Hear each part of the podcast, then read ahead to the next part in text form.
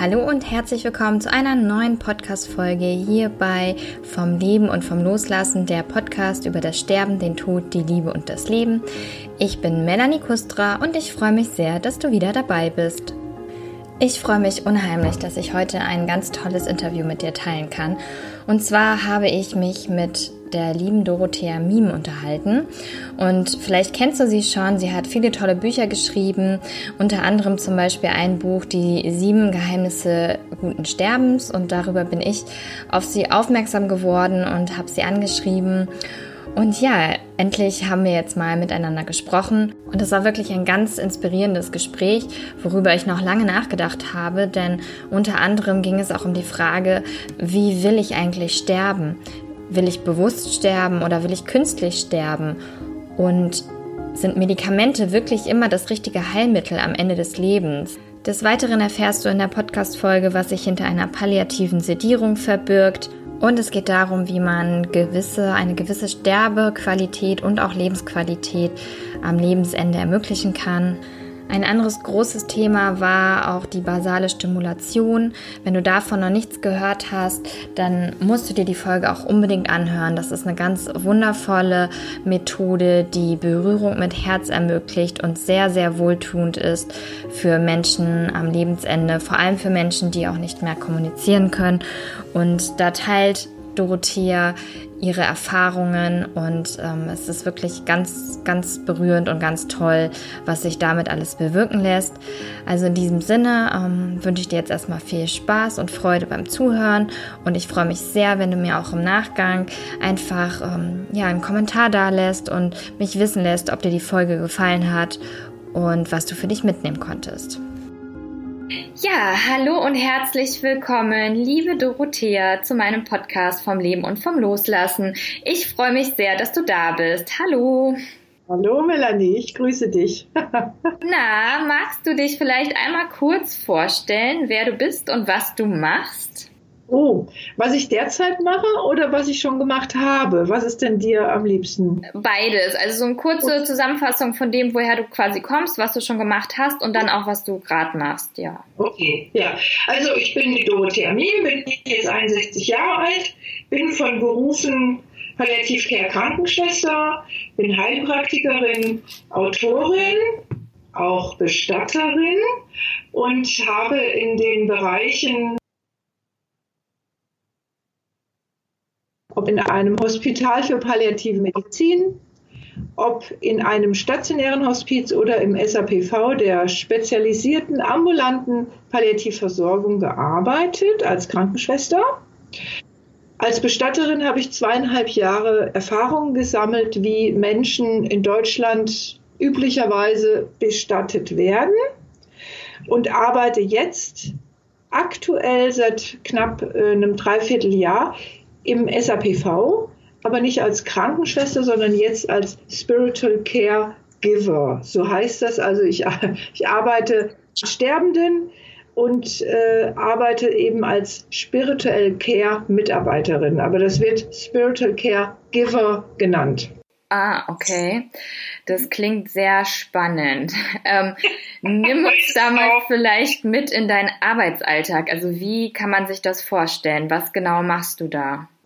Also zum Beispiel, wenn ich zu meiner Arbeit gehe, ins SAPV, meine Kollegen wählen vorab aus, wer könnte zu, zu mir passen. Ja? Und ich habe meistens äh, jüngere Patienten, unsere älteren Patienten sind mehr bei der christlichen Seelsorge beheimatet und werden von der christlichen Seelsorge spirituell begleitet. Und ich habe eher die jüngeren, ich sag mal jüngeren, so in den 50ern, 60ern, 70er und 80er Jahren geborenen, die eben sehr offen sind in ihrer spirituellen Haltung die nicht unbedingt so eng in der konfessionellen, christlichen, meistens äh, Religion verankert sind, sondern einfach eine andere geistige und doch spirituelle Kraftquelle haben. Das kann alles sein. vom Buddhismus über äh, die Naturverbundenheit. Das kann die Offenheit sein für Naturheilkunde und Naturheilverfahren. Das sind natürlich auch Angebote, die ich auch machen kann als Heilpraktikerin. Von daher habe ich dann ziemlich großes Spektrum, was ich anbieten kann in der Spiritual Care äh, Begleitung.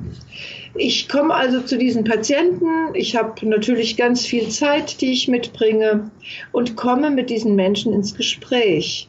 Und äh, es geht um Lebensqualität und natürlich auch um Sterbequalität.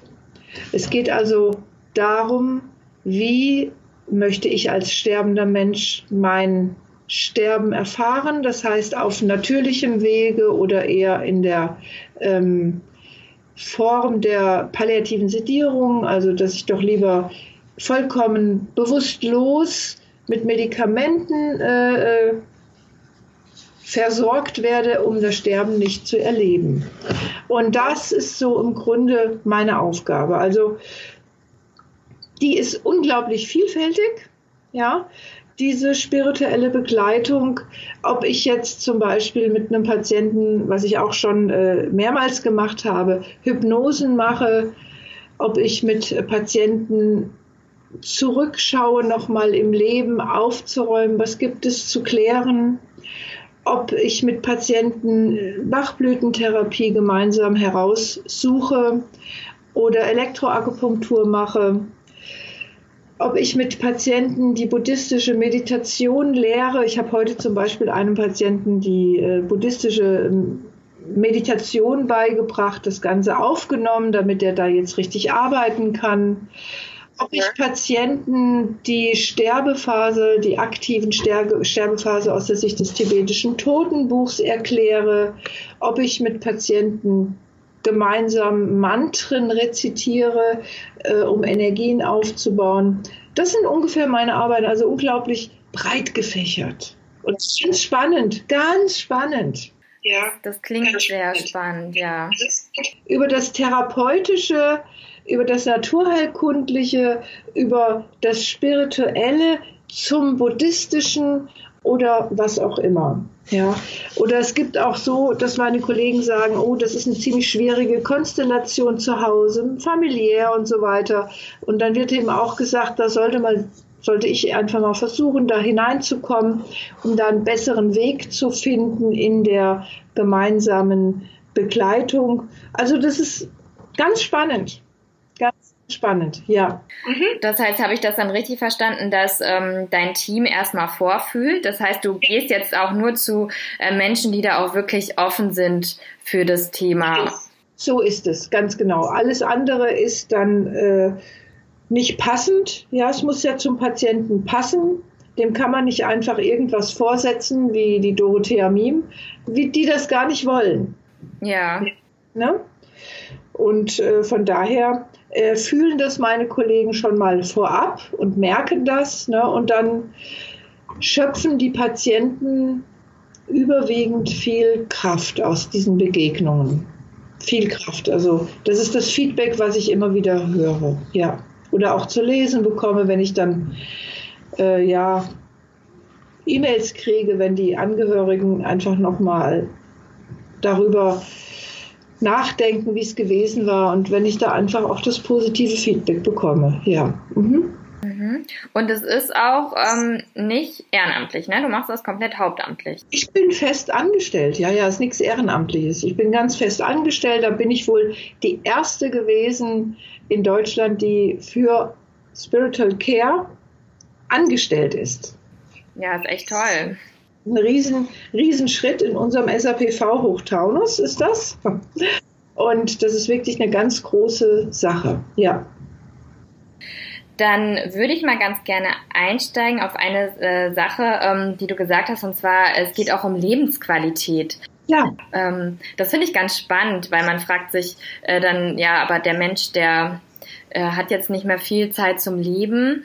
Ähm, ja wie, wie schaffst du es da, ähm, Lebensqualität zu schaffen? Was genau meinst du damit? Lebensqualität heißt, dem Menschen, der mir gegenüber sitzt, in seiner derzeitigen Situation, die einfach palliativ ist. Das heißt, er wird bald sterben.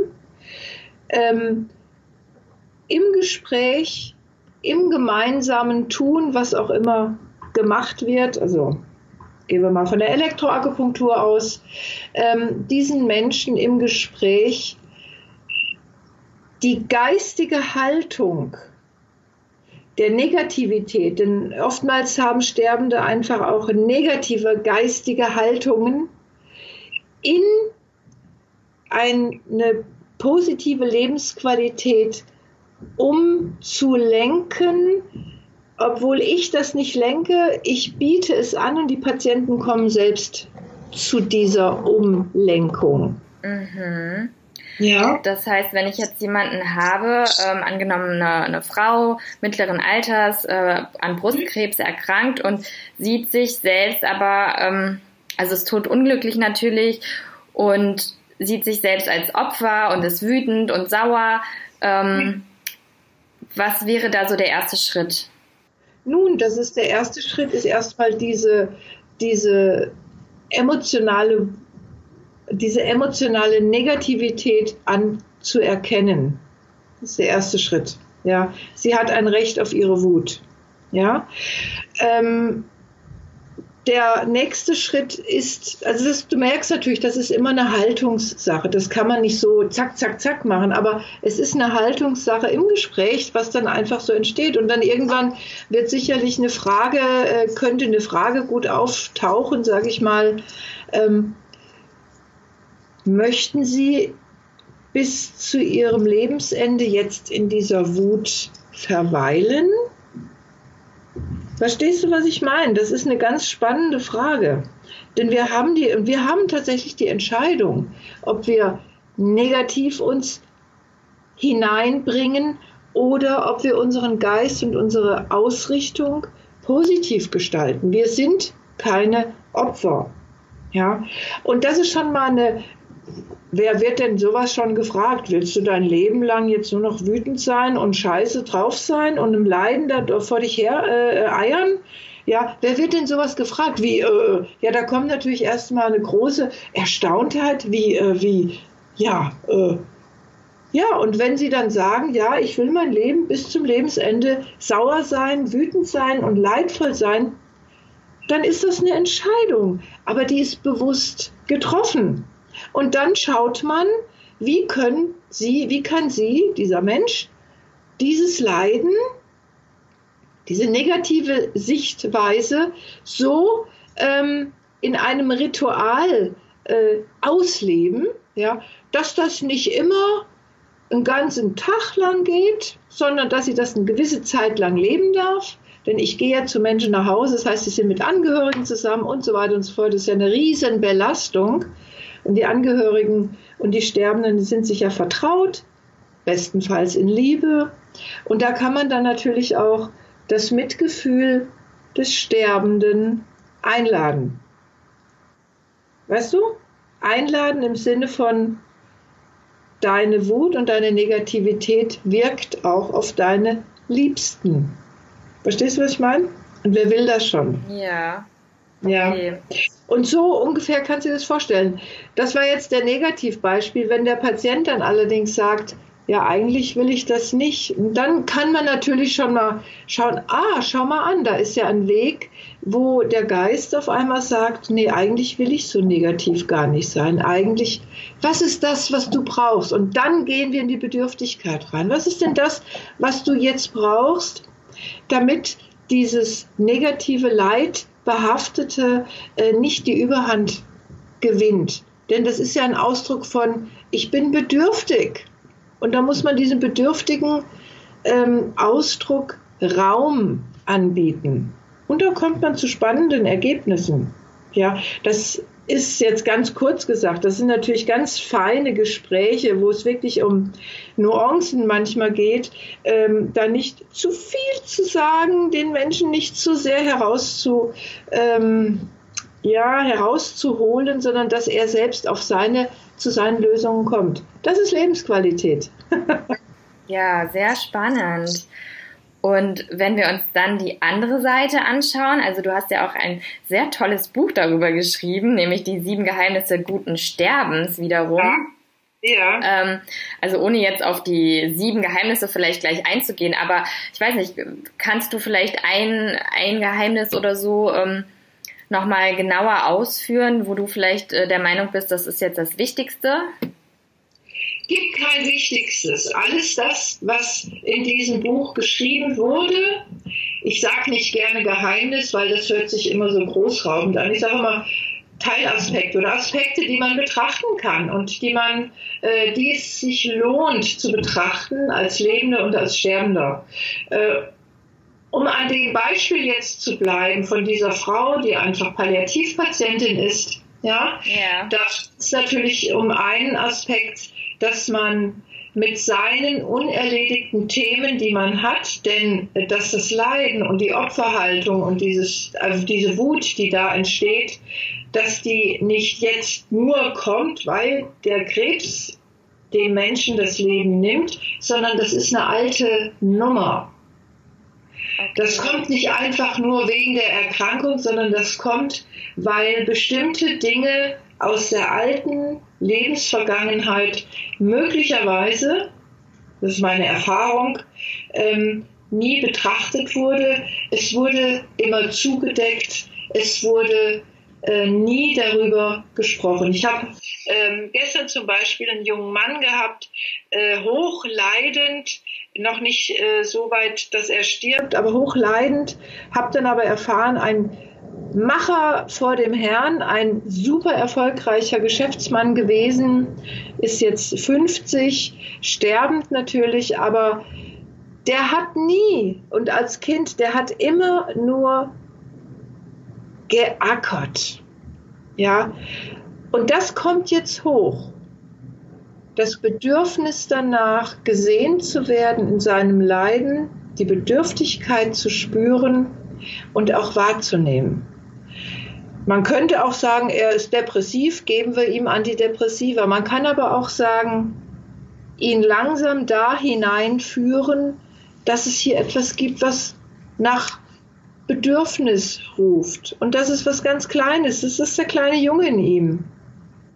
Ja, weil der ist nie gesehen worden und jetzt kommt er raus. Durch die Krankheit wird er gelebt. Das ist halt ein Aspekt, wo man halt sagen kann, ähm, in der Sterbebegleitung, dann sind die Menschen auch offen, äh, wenn sie da bereit zu sind. Offen sind sie sowieso, aber sie müssen ja auch bereit dafür sein, das zu heilen. Okay, das heißt, da würde man jetzt sagen, das ist ein in Anführungszeichen Geschenk des Sterbeprozesses, dass man alte Wunden dann in dem Sinne heilen kann? Es wäre sicherlich besser, diese alten Themen, und wir haben alle unsere alten Themen in der Seele schon zu Lebzeiten zu heilen, damit sie nicht im Sterbeprozess hochpoppen. Denn das ist ziemlich heftig. Weißt du, wenn du ein Leben lang immer Dreck unter deinen Teppich gekehrt hast und schön den Teppich drauf gemacht hast, dann sammelt sich eine ganze Menge Müll an. Und das ist sinnvoll, dass man das wirklich äh, äh schon zu Lebzeiten klärt. Okay. Ja, aber wenn es im Sterbeprozess kommt, es natürlich immer wieder hoch. Und das will man natürlich nicht. Und das merkt man sehr oft bei den Kriegskindern oder Nachkriegskindern, dass diese Menschen sehr, sehr viel Leiden, sehr, sehr viel Traumen erfahren haben und das kaum noch ertragen können. Das sind natürlich auch die größten äh, Befürworter für die nicht natürliche Sterbemethode. Ja, also künstliches Koma, Medikamente zuballern, weg. Ja. Okay, also sich ablenken und dann eben nicht nochmal damit näher beschäftigen. Ablenken nicht, sondern mit Medikamenten sedieren. Ja ruhig stellen, geistig ruhig stellen. ja. Und du hast ja jetzt schon eine Menge Menschen begleitet und hast mhm. da sehr viel Erfahrung. Ähm, also wie ist das? Kannst du da wirklich jetzt sagen, okay, ähm, ich hab, ich war Zeuge von einem guten Sterben? Kann man das so sagen? Mhm. das gute Sterben ist ja erstmal eine, eine subjektive Wahrnehmung. Ja? Es gibt zwar Angehörige, es gibt Ärzte, es gibt Pflegekräfte, die sagen, der Patient ist ruhig und friedlich eingeschlafen. Ähm, was das aber bedeutet, muss man immer erstmal hinterfragen. Ist er ruhig und friedlich eingeschlafen, weil er mit Medikamenten in ein künstliches Koma versetzt worden ist? Also Medikamente zur Ruhigstellung bekommen hat? Ja, da bin ich ruhig und friedlich, äußerlich. Ja, ist ja wie, als wenn du eine halbe Flasche Whisky trinkst. Da bist du zu platt gemacht und ja, aber das ist keine Ruhe und es ist auch kein Frieden. Also das friedliche oder das gute Sterben äh, nach meiner Meinung ist, das ist meine Meinung, wenn der Mensch einverstanden ist mit dem, was geschieht. Wenn er symptomkontrolliert ist, keine Schmerzen, keine Symptome hat, weitgehend gut symptomarm ist und dann im Einvernehmen den letzten Atemzug ausatmen. Mhm. Das ist ein gutes Sterben. Hast du das oft erlebt? Selten. Ich komme aus dem Palliativbereich, da wird mit Medikamenten, also überwiegend Midazolam, also das ist Dormicum, ein starkes Beruhigungsmedikament. Damit wird eben gehandhabt und therapiert. Manchmal automatisch, weil der Patient unruhig ist in seiner aktiven Sterbephase, meines Erachtens aus Unwissenheit, weil äh, diese Sterbephase kann genauso gut gut und sehr gut begleitet werden. Das ist der ein anderer Aspekt aus der Seite des guten Sterbens, äh, da den Menschen eben da abzuholen, wo er sich befindet, nämlich äh, in seiner Unruhe. Ja, und äh, das zu wissen, warum er unruhig ist, ihn da ähm, zu bestärken in seinen körperlichen Bedürfnissen äh, und also mitgehen mit der Unruhe, anstelle ihn zu beruhigen mit Medikamenten. Ähm, ich würde noch mal ganz gerne auch auf das Thema rund um die basale Stimulation eingehen, weil da bist ja. du ja eine Expertin für. Ähm, kannst du mal erklären, was genau mit der basalen Stimulation, was sich dahinter verbirgt? Oh, das ist ein spannendes Wort. Basale Stimulation versteht eigentlich keiner so richtig. Naja, basale Stimulation ist eine, ein wissenschaftliches Konzept, Pflegekonzept, ist in den 70ern, 80ern äh, entdeckt, 90ern in die Pflege implementiert worden. Und diese besondere Form der äh, Berührungsqualität, was basale Stimulation beinhaltet, hilft über den Körper, implizit also die Sinne des Körpers, die Nahsinne, die Fernsinne, in Kontakt zu kommen mit Menschen, die nicht mehr fähig sind, über verbalem in Kontakt zu gehen.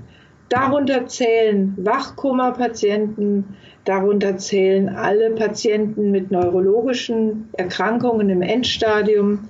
Und dazu zählen natürlich auch ganz früh geborene Babys und Sterbende, denn jeder Sterbende kommt irgendwann in eine sogenannte Phase, der Wach, die Wachkoma ähnlich aussieht.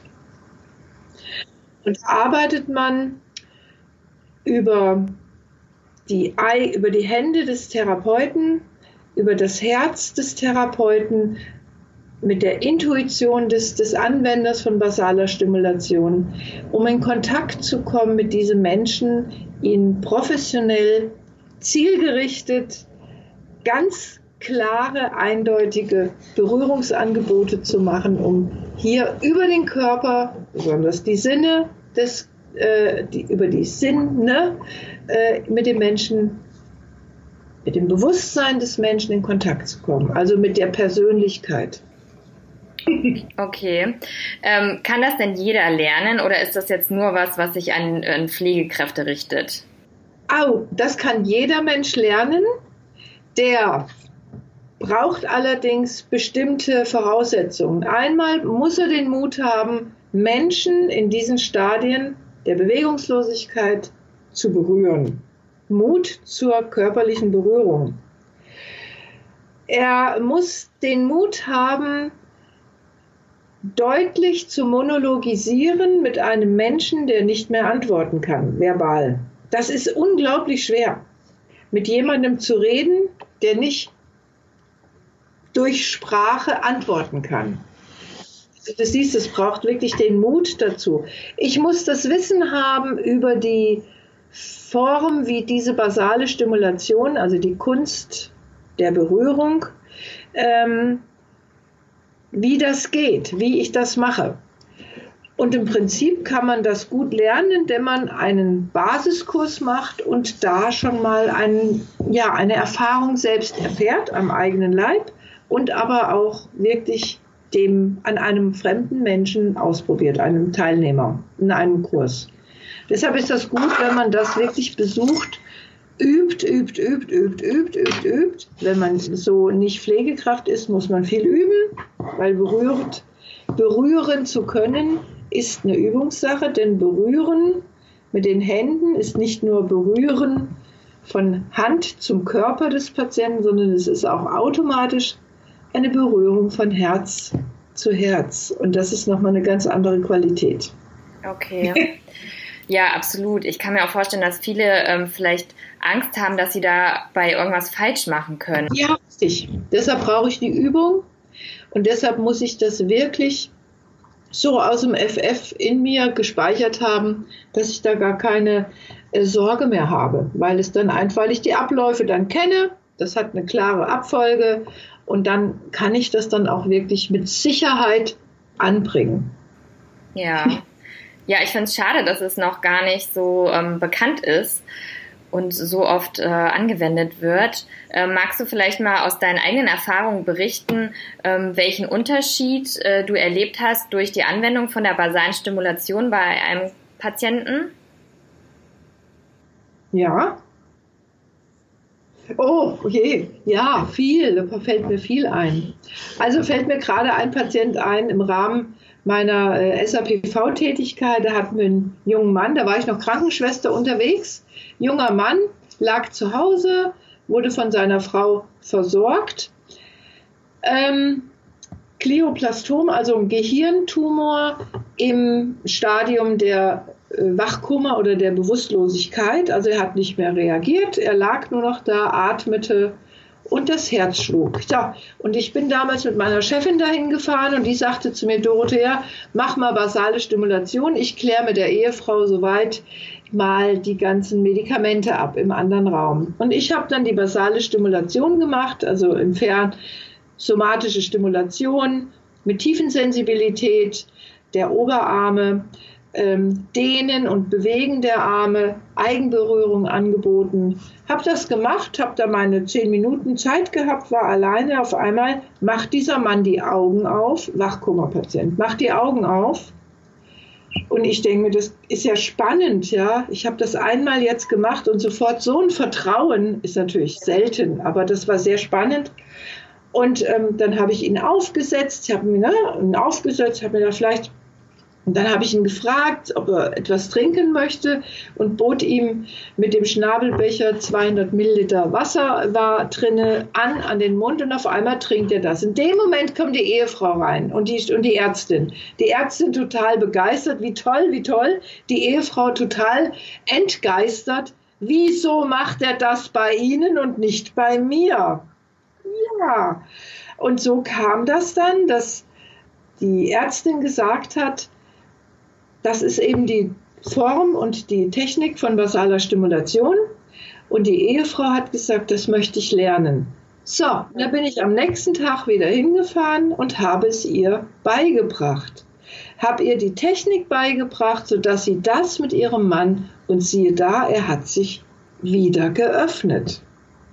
Ja, basale Stimulation. Ja, holen, hol die Patienten, die Sterbenden dort ab, wo sie sich befinden. Auf dem Bahnhof. Nur da kannst du sie treffen. Und genau durch die basale Stimulation findet man den Bahnhof ganz schnell, weil der Körper das naheste Vehikel der Berührung und Begegnung ist. Deshalb ist der Körper uns so nah. Und basale Stimulation arbeitet mit dem Körper, aber auch mit dem Herz, mit der Seele, mit dem Bewusstsein. Ja, also ich bin auch ganz begeistert davon. Ich habe ja so einen Basiskurs bei dir machen dürfen. Stimmt. Und äh, genau, ist jetzt schon wieder ein bisschen länger her. Ich muss auch gestehen, mir fehlt tatsächlich die äh, Praxis jetzt gerade. Ähm, aber ich habe es auch mal ähm, bei meinem Freund dann ausprobiert, direkt nach dem Seminar und kann da nur sagen, also jetzt ohne dass er ähm, krank war, ähm, aber er hat es total genossen und ich war total überrascht, dass so kleine Handgriffe, sage ich mal, also ähm, so einen Unterschied bewirken können. Ja. Also ähm, ja, er hat mich auch neulich gefragt, wann ich das denn mal wieder machen würde. also es, wow, das ist aber ein Kompliment, wunderbar. Schön. Ja, also es scheint wirklich ähm, ja, klasse. Wunder mhm. zu wirken. Also ich meine, wir durften das ja in dem Seminar selbst mal erfahren. Ja. Und ähm, ja, ich bin wirklich ganz, ganz begeistert davon. Schön, das freut mich. Schön, ich auch. Ich auch. Das ist wirklich ein Herzblut von mir. So eine einfache Methode, so simpel, so simpel und so unglaublich hilfreich. Wirklich. Ja. Total. Äh, ja, ich werde auf jeden Fall dann in den Show Notes ähm, das mal verlinken, wo man da so ein Seminar machen kann. Das kann man deutschlandweit auch machen, ne? Es gibt hier und da Anbieter in Deutschland, richtig, ja. Und ähm, da kann man einfach mal im Internet schauen. Genau, ja. Ja, super, schön. Dann, ähm, du hattest ja auch schon mal kurz die palliative Sedierung angesprochen. Oh ja. Woran liegt denn dort die Gefahr bei der palliativen Sedierung? Oder vielleicht kannst du noch mal ganz kurz äh, beschreiben, was genau es sich ähm, dabei, um was genau es sich dabei handelt. Also die palliative Sedierung ist eine, Mediz also eine Medikation, die äh, entweder über eine dauerhafte Pumpe, Medikamentenpumpe, dem Patienten zugefügt wird oder er hat eine Nadel im Bauch, im Fett, im Bauchfett liegen, der Patient, und er bekommt alle vier Stunden die entsprechenden Medikamente. Meistens sind es Beruhigungsmedikamente wie Dormicum oder Midazolam ist das gleiche. Natürlich immer in Verbindung mit Morphium. Morphium ist kein Problem, schmerzfrei, oder arm sollte der, muss der Patient sein. Aber es geht bei der palliativen Sedierung eben nicht um die Schmerztherapie, sondern um die Therapie, dass der Sterbende betäubt wird. Ja, oder in ein künstliches Koma versetzt wird oder ja, eine künstliche Narkose versetzt wird, damit er das Sterben äh, möglichst nicht mitbekommt. Das ist die palliative Sedierung. Okay. Und diese Medikamente, das hat sich in den letzten 20 Jahren, also ich habe 22 Jahre palliative Erfahrung, ähm, im Internet kann man finden zwischen 40 bis 60 Prozent deutschlandweit ähm, erhöht damals vor 20 Jahren auf dem palliativen Hospital, in dem ich war, in dem palliativen Hospital, sowas gab es damals vor 20 Jahren gar nicht. Da wurden die Menschen adäquat begleitet. Wir hatten Menschen, die nachts zur Sterbebegleitung kamen. Wir hatten einen riesen Pool von Sterbebegleitern und wenn wir keine hatten, keine Sterbebegleiter, hatten wir immer noch Medizinstudenten, die für 60 D-Mark seinerzeit noch eine Nacht bei dem Sterbenden im Zimmer anwesend waren und somit da waren. Das gibt es heute leider kaum noch, weil die Medikamente sind ja, ist ja einfacher. Ne? Und Menschen ist, ja, wie soll man das sagen, wohl das teuerste Medikament, was es gibt, ne? menschliche Nähe. Okay, ja, ist ja spannend. Das heißt, ja dadurch, dass man eine palliative Sedierung anwendet, kann man dadurch auf, sage ich mal, ehrenamtliche Sterbebegleitung verzichten? Also die würden dann quasi diese für diese Beruhigung sorgen, die dann die Medikamente übernehmen? Ja, sagen wir es mal so. Ja, ja, also ich meine, äh, ich frage dich jetzt einfach mal, äh, wenn ich jetzt volltrunken wäre im Bett, ja, würdest du mich dann begleiten? Nö, du würdest mir sagen, ah, die Dorothea, die ist gerade voll trunken im Bett, die soll sich mal ihren Rausch ausschlafen und dann würde ich sie weiter begleiten. Und bei der palliativen Sedierung ist es nichts anderes, es ist voll Rausch im Bett liegen. Was will denn der Sterbebegleiter da noch begleiten? Der Geist ist im Rausch und er kann den Geist dieses voll berauschten Patienten auch nicht begleiten, weil der ja gar nicht kognitiv klar ist. Er ist ja völlig schräg und teilweise auch gar nicht mehr so leicht konzentriert, geschweige denn erweckbar. Okay. Ja, da, was willst du da begleiten? Da sitzt du bei einem vollgetrönten Menschen, der, ja, der halt jetzt bald stirbt. Ähm, und ist das aber auch nicht so, dass man das nutzt, äh, zum Beispiel damit der äh, Patient sich irgendwie erholen kann von seinen Schmerzen und man ihn dann aber wieder auch zurückholt? Ähm, es geht nicht um Schmerzen bei der palliativen Sedierung. Die Schmerzmedikation, die er vorher gekriegt hat, die ihn symptomarm oder symptomfrei gemacht haben, bleiben erhalten. Ja? Sedierung ist die Beruhigung, also die geistige Beruhigung. Das, das, das, was den Menschen die Persönlichkeit gibt, der Geist, wird durch die Medikamente in äh, einen Dämmerschlaf gebracht. Und es gibt verschiedene Formen der palliativen Sedierung. Da gibt es einmal die Form, da sagt man, wir, wir, wir, legen Sie jetzt mal 24 Stunden schlafen und dann kommen Sie wieder hoch. Ja, das hat eine therapeutische Attitüde, um vielleicht mal die Situation ein bisschen zu entspannen und vielleicht danach der Patient dann bereit ist für eine Sterbebekleidung. Ich habe es noch nicht erlebt, aber ähm, das wird ja auch nicht so klar und deutlich angeboten. Die Menschen sind ja auch nicht da die da begleiten, Tag und Nacht. Ja. Ähm, dann gibt es palliative Sedierungen, die sind so, dass der Patient so noch im Halbschlaf ist, so döst, so sagen wir mal äh, mit drei Gläsern Wein da liegt oder vier Gläsern Wein, also so noch ein bisschen wach ist. Ähm, dadurch natürlich hochgradig gefährdet ist, hinzufallen, äh, aus dem Bett zu fallen und, und, und. Das ist natürlich dann das Nächste. Dann gibt es die palliativen Sedierungen, die sind wirklich ganz, ganz tief. Das ist aber immer mit Absprache des Patienten, wenn er das haben will. Und dann sind die wirklich abgebollert. Da kriegen die gar nichts mehr mit. Na. Aber das ist immer nach Patientenabsprache. Und das ist, denke ich, leider in Deutschland noch nicht klar und deutlich erklärt worden. Nämlich, es gibt die Möglichkeit eines natürlichen Sterbens und es gibt die Möglichkeit eines unnatürlichen, künstlichen Sterbens.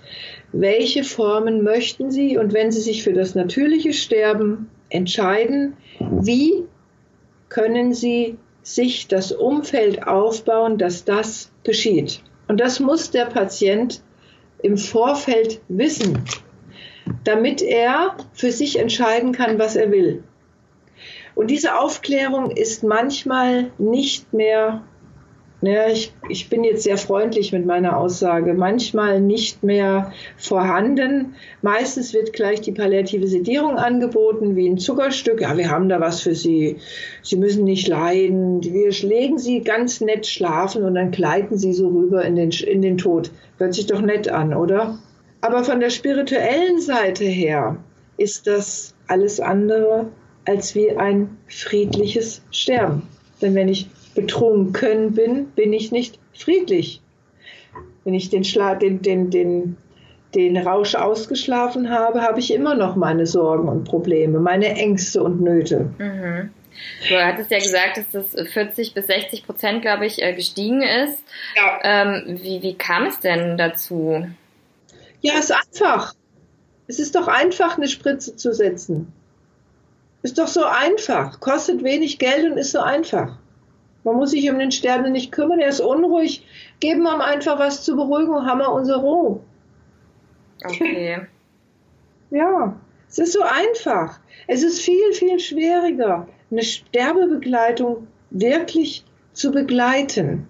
Man braucht die Menschen dazu, die das machen. Der Patient muss aufgeklärt sein.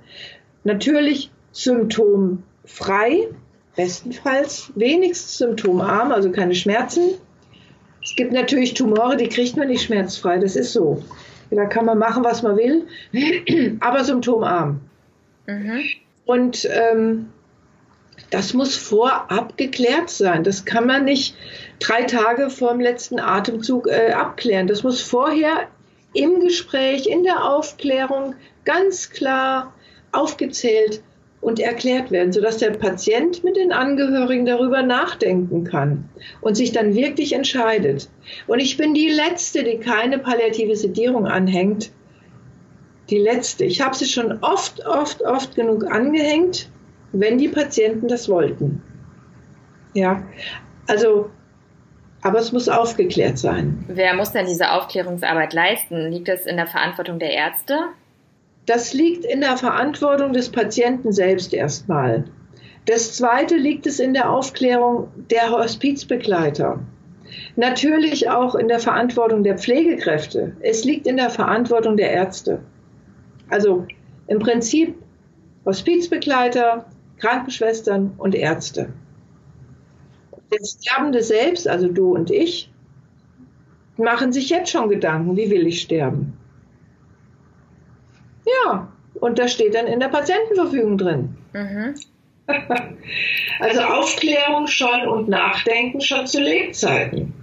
Was wünschst du dir dann für die Entwicklung der Sterbekultur in Deutschland? Also, dass die palliative Sedierung ähm, nicht abgeschafft wird? Das jetzt nicht. Dass die Menschen aufgeklärt werden. Die Menschen aufgeklärt werden, was bedeutet es, natürlich zu sterben oder bewusst zu sterben und was bedeutet es im Vollrausch von Narkosemedikamenten und Beruhigungsmedikamenten zu sterben. Und was heißt das, wenn ich natürlich sterben will? Was braucht es da an Menschen und an Erfahrungen und was hat man zu, be zu beachten? Oder was ist das andere, der Vorteil von der Spritze? Ja.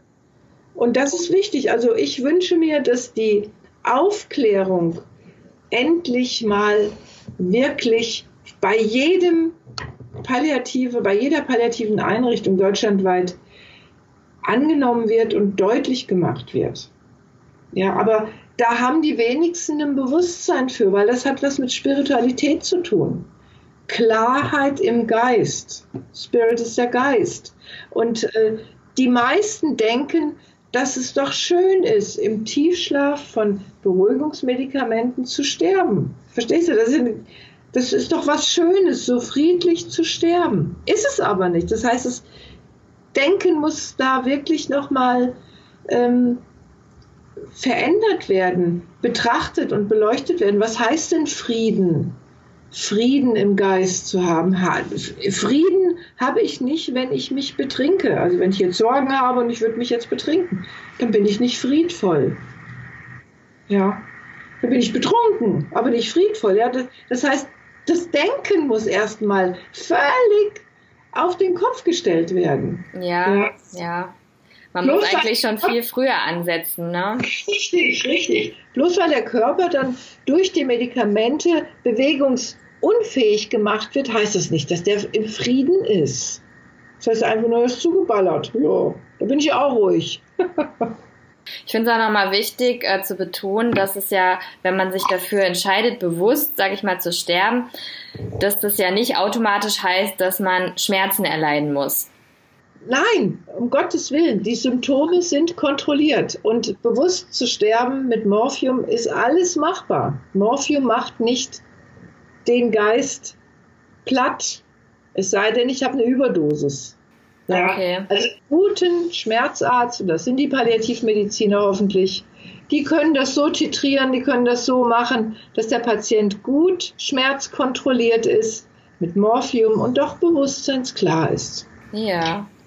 Ja, ist alles machbar. Okay.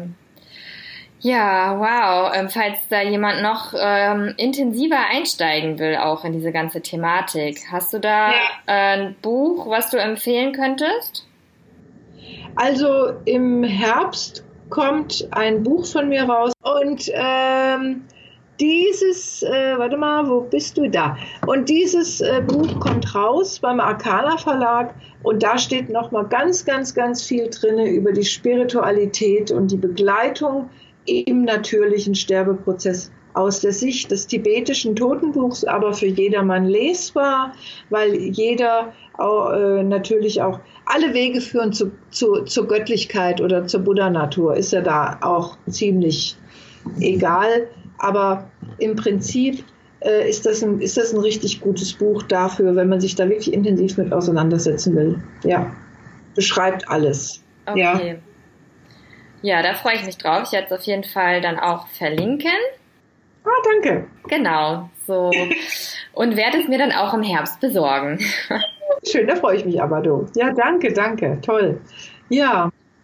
Und was natürlich gut ist, ich darf es einfach nochmal anmerken, ähm, dass wir als aktiv im Leben stehenden Menschen Sorge tragen können für eine gute Patientenverfügung. Und da möchte ich einfach auch nochmal einen Hinweis geben, dass ich äh, Tagesseminare gebe. Es wird dieses Jahr noch ein Tagesseminar geben in Buddhas Weg, in diesem Seminarort, äh, zur spirituellen Patientenverfügung. Da äh, informiere ich den Zuhörer über die Medikamente, die palliativmäßig gerne verabreicht werden und die den Geist nicht mehr klar lassen. Darüber äh, informiere ich den Menschen über Pflegemaßnahmen, was man machen kann, was man äh, bedenken könnte. Und in dieser spirituellen Patientenverfügung ist natürlich auch die Bestattungsverfügung drin. Das heißt, ja, wie will ich bestattet werden? Denn das weiß man gar nicht, was da passiert. Und äh, wenn man da irgendwie Interesse dran hat, kann man dich auch buchen dann für sowas? Ja, ich mache das auch in der Einzelsitzung, wenn jemand daran Interesse hat oder in der Gruppe, wenn jemand so ein Tagesseminar organisieren will, komme ich da natürlich auch hin. Mhm. Das ist kein Problem, ja. Mhm. Oh. Oder eben in der Einzelarbeit. Das ist natürlich dann sehr persönlich, ist klar.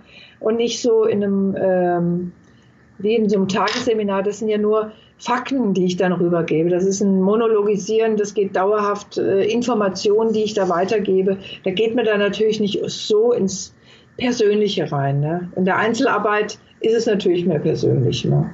Und verfasst man dann die äh, Patientenverfügung dann auch direkt vor Ort? Nein, nein, nein, das braucht dann Zeit. Da muss jeder erstmal für sich schauen, was ist für mich wichtig. Ja, also ich beleuchte da wirklich alle Aspekte, die wichtig sind für den Geist, dass ich einen ruhigen Geist haben kann. Was brauche ich? Und da habe ich viele, viele Fragen, die haben sich im Laufe meiner 20-jährigen Tätigkeit angesammelt. Aussagen, Bitten, Bedürfnisse von Sterbenden, die einfach, wo man so überhaupt nicht drüber nachdenkt. Ja. Simpel. Wie willst du deine Füße bedeckt haben im Bett? Mit Bett, mit Socken? Sollen die Füße frei liegen? Sollen sie schön eingekuschelt werden? Das sind so wichtige Dinge. Okay. Ist jetzt simpel für uns zu denken, oh Gott, wie lächerlich. Aber in dieser Phase ist es gar nicht so lächerlich. Im Gegenteil. Ja. ja, sehr interessant. Also vielen lieben Dank äh, dafür, dass du hier deine ganzen Erfahrungen mit uns geteilt hast. Und ähm, ja, ich könnte dir noch Ewigkeiten äh, zuhören. Weil wir sind jetzt ja schon am Ende angekommen. So schnell rum, ja. Ja, und äh, von daher ja, wünsche ich dir erstmal alles, alles Gute und vielen ja. Dank. Ja, dir auch alles Liebe. Mach's gut, Melanie. Dankeschön. Tschüss. Ciao.